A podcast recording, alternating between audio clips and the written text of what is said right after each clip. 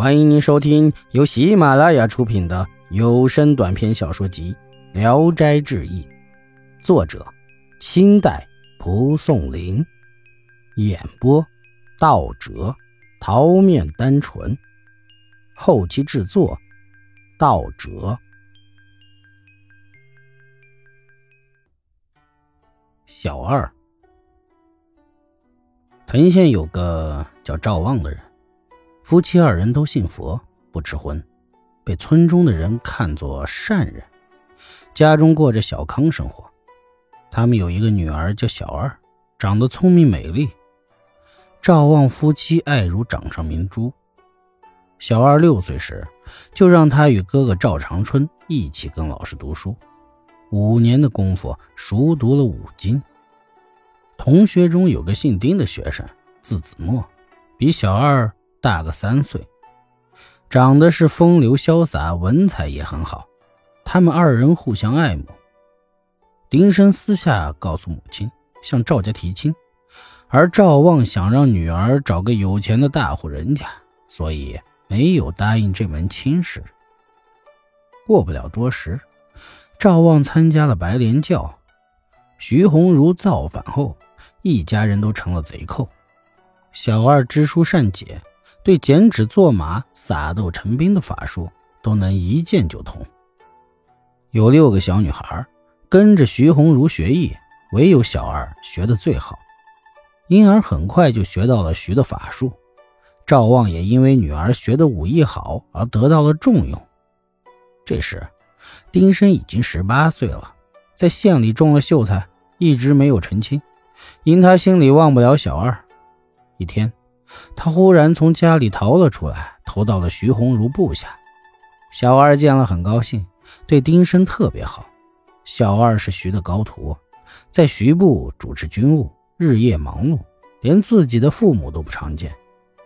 可他与丁生每晚都在一起谈话，并且谈话时将仆役都打发走，每每谈到夜里三更多天。有一次，丁生私下里对他说。我来这里，你知道是为什么吗？小二回答说：“不知道。”丁生说：“我不是为了想出人头地，我所以来，实在是为了你呀。白莲教本是左道旁门，无济于事，只能自取灭亡。你是聪明人，难道不明白这个道理吗？你若能跟着我走，就不会辜负我找你的这份心意了。”小二听了，黯然的思索了一会儿，心里如梦初醒。他对丁生说：“咱们背着我父母走了，视为不义。咱们去告诉他们。”于是二人到了赵望夫妇处，向他们说明厉害。可赵望不觉悟，还说：“我师傅是神人，绝不会错。”小二知道不能再劝了，就把辫子梳成小髻，拿出两个纸鸢。与丁生每人骑一个，纸鸢慢慢的展开双翅，像比翼鸟一样，双双飞走了。天明，来到来无地界，小二用手捻了一下鸢脖子，二人就双双着了地。他们收了鸢，换骑两匹驴，一路小跑奔驰到山里，假装是来避难的，租了房子住下了。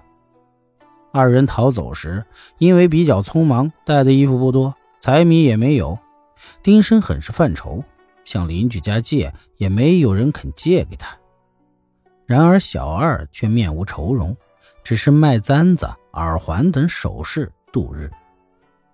二人闭门静坐，互相猜灯谜，背诵过去学过的书，以赌输赢论高低，谁输了，谁就被对方用手指打板子。他们住的西林有个姓翁的人。是个绿林好汉，一天打猎回来，被小二看见，对丁生说：“这个人很富，我们愁什么？暂借他一千两银子用用，不知肯借不肯借。”丁生认为不好办，小二说：“我要让他自愿拿出银子来。”他就捡了个纸判官，放在地上，盖了个鸡笼子，然后拉着丁生上了床，摆上存下的一点酒，拿出《礼记》来行酒令。随便说书上第几册、第几页、第几行，然后翻书检阅，如果这一行是石字旁、水字旁或有字旁，就喝一杯酒；若是九字部，就加倍喝。小二正好翻到九人，丁生就以大杯斟满给小二喝。小二祝祷说：“我若是能借来银子，你就得引布。”丁生一翻书，得鳖人。小二大笑着说。斟上酒，拿给丁生。丁生不服。小二说：“正在相互喧闹间，忽听鸡笼子里有嘎嘎的声音。”小二说：“打开鸡笼一看，下面满满的一袋银子。”丁生是又惊又喜。后来，翁家一个妇女抱着孩子来串门，偷着说：“我家主人刚从外边回来，点上灯才坐下。”就见地上忽然裂了一道缝，深不见底。一个判官从缝里出来说：“我是地府的官吏，泰山帝君召集阴曹官吏造恶人名录，需要银灯一千架，每架用银子十两。你施舍一百架，就能消除你的恶行。”我家主人害怕已极，烧香叩头，捐上一千两银子，判官才回去了。地上的缝也合起来了。丁氏夫妻听了，故意装得非常诧异。本集演播到此结束，谢谢大家的收听。喜欢请点赞、评论、订阅一下。